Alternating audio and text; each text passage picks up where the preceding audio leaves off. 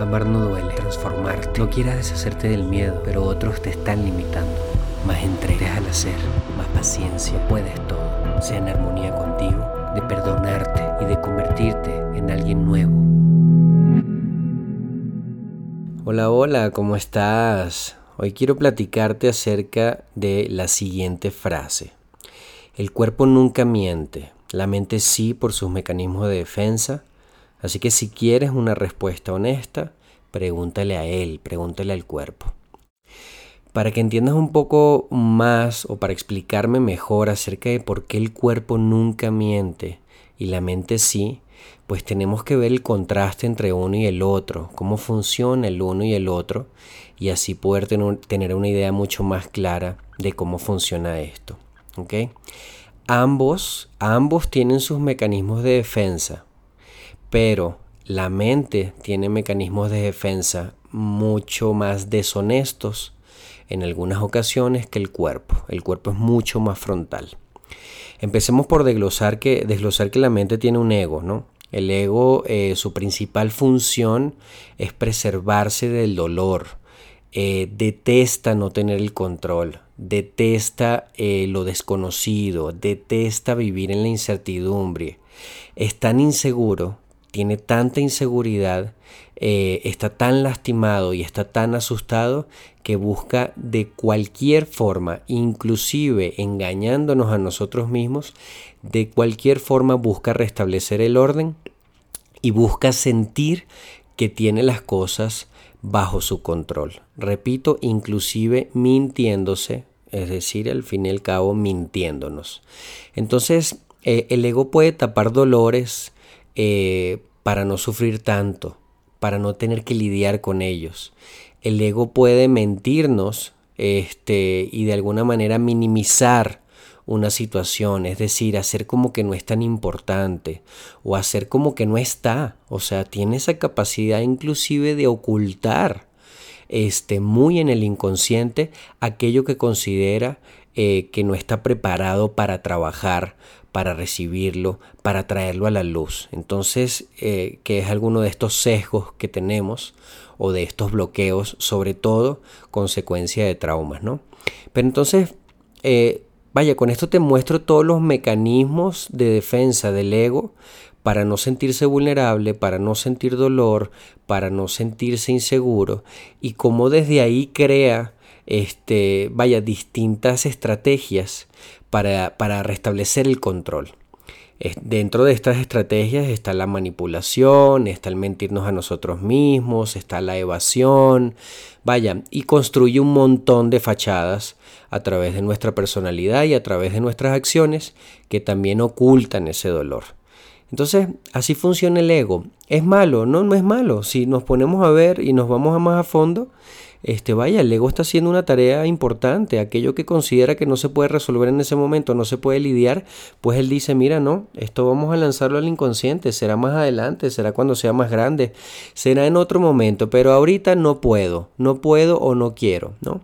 Y de ahí que muchos de esos traumas y muchas de esas sensaciones este, de dolor y de abandono y de rechazo se hayan ocultado o las haya ocultado el ego en el inconsciente y después inevitablemente salgan en las relaciones y las tengamos a que trabajar.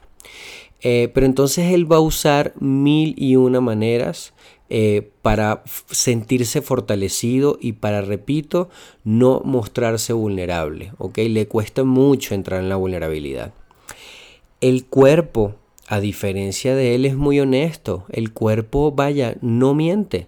No miente, no, no, no va a buscar a través del raciocinio esquivar, evadir, ocultar. No, el cuerpo cuando siente algo lo siente y punto.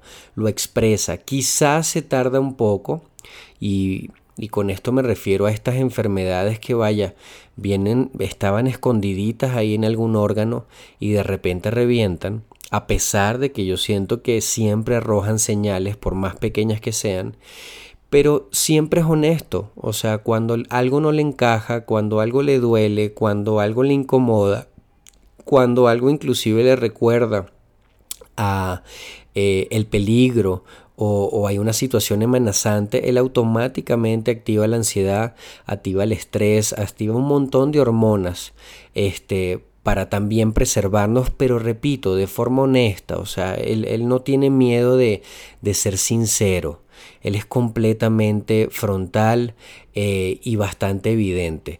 De ahí que vaya, eh, cuando tenemos problemas estomacales, cuando tenemos problemas de tensión, etcétera, etcétera, es el cuerpo avisándonos de manera directa, oye, aquí hay algo que no está bien, hay algo que está en desbalance en nuestras vidas, en nuestra rutina. Y él lo muestra a través de esto, a través de una gripe. Vaya, hay múltiples formas, por eso las enfermedades creo que fielmente, en gran medida, además de factores genéticos, este, vienen como consecuencia de procesos emocionales no resueltos o procesos emocionales complicados y fuertes que nuestro cuerpo de alguna manera somatiza. De la misma manera, todo lo que está oculto en nuestro inconsciente, el cuerpo lo somatiza. Entonces, por eso es que no, en terapia no le huimos a la ansiedad como tal, ni al estrés, ni a los síntomas que está arrojando el cuerpo, la mente también, por supuesto, pero sobre todo el cuerpo, porque vaya, ellos son un indicador de qué puede estar fuera de balance. ¿ok? Entonces, el cuerpo siempre va a ser honesto en, ese, en este sentido. El cuerpo siempre nos va a dar información dependiendo de dónde se aloja el dolor. Este, vaya, eh, hay todo un diccionario que todavía no está del todo digamos, eh, comprobado científicamente, porque la ciencia apenas empieza desde hace unos años a, conectar esta relación de las emociones con la psique. Eh, pero hay todo un diccionario eh, que habla de, de vaya, de, de, qué implica cada enfermedad o cada síntoma con respecto a lo emocional un cáncer de garganta, eh, qué es lo que no se dice, en dónde, en qué parte de nuestro cuerpo, por ejemplo, en el estómago se, se alojan los miedos, etcétera, etcétera. Cuando nos lastimamos un pie, ¿Qué quiere decir? ¿Cuál es esa señal del universo cuando nos lastimamos un pie?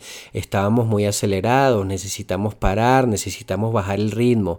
Vaya, lo que sea, yo te, te propongo, ojo, esto compruébalo por ti mismo, por ti misma, lo que sea que te arroje el cuerpo, cualquier información que te arroje, desde un presentimiento, este, a través de, vaya, de ponerse tenso ante una situación o entrando en un lugar, hasta una enfermedad o un accidente, vaya, toma estas señales porque eh, sin duda es información que está ahí en lo que, lo que llamaba este, Carl Jung eh, el inconsciente colectivo, lo que yo llamo sincrodestino, etc. Es información que está ahí, que nos está dando información a través de esta antena tan maravillosa y tan fidedigna que es nuestro cuerpo.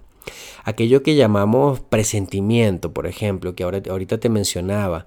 Vaya, el cuerpo es una antena que inclusive al llegar a un lugar, sin racionalizar, sin pensarlo, ¡pum!, avienta un bloque de información que dice, ah, esto no me gusta, no quiero entrar aquí, siento que no debo salir o siento que no quiero salir, etcétera, etcétera. Todo el tiempo nos está arrojando información. Me tomaría, vaya, muchos minutos este, de este audio explicarte o contarte eh, diferentes escenarios pero el caso es que, y lo que quiero que te quede es que todo el tiempo nos está arrojando información, sea acerca de enfermedades, sea acerca de ciclos no resueltos, sea acerca de no entrar en un lugar, sea acerca de una persona que no nos conviene, sea acerca de un proyecto que uh, no, nos termina de encajar, cualquier tipo de paso o cualquier tipo de experiencia, te propongo escuchar el cuerpo, ver qué te dice, qué te arroja, se la respiración baja, se pone en alerta.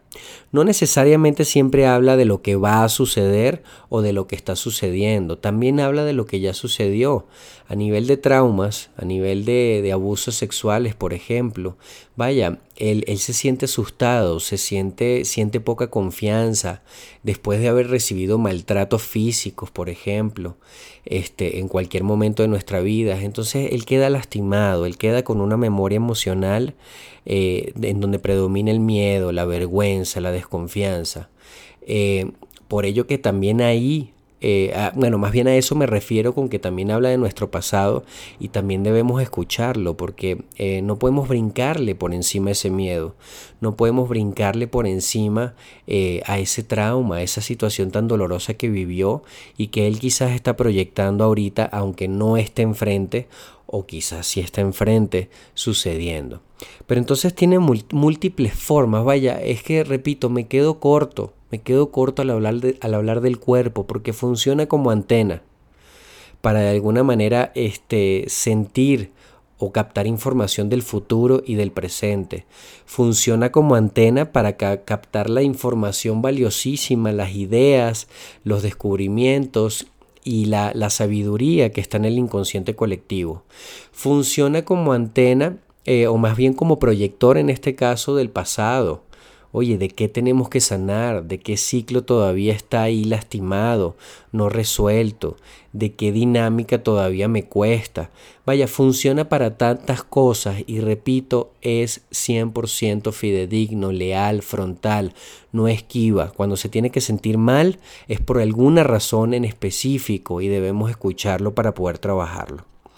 Entonces, eh, vaya, me pareció importante ponerte el contraste entre la mente y el cuerpo para que sepas que el cuerpo jamás te va a mentir y que la mente con tal de preservarse a veces te va a mentir, nos va a mentir.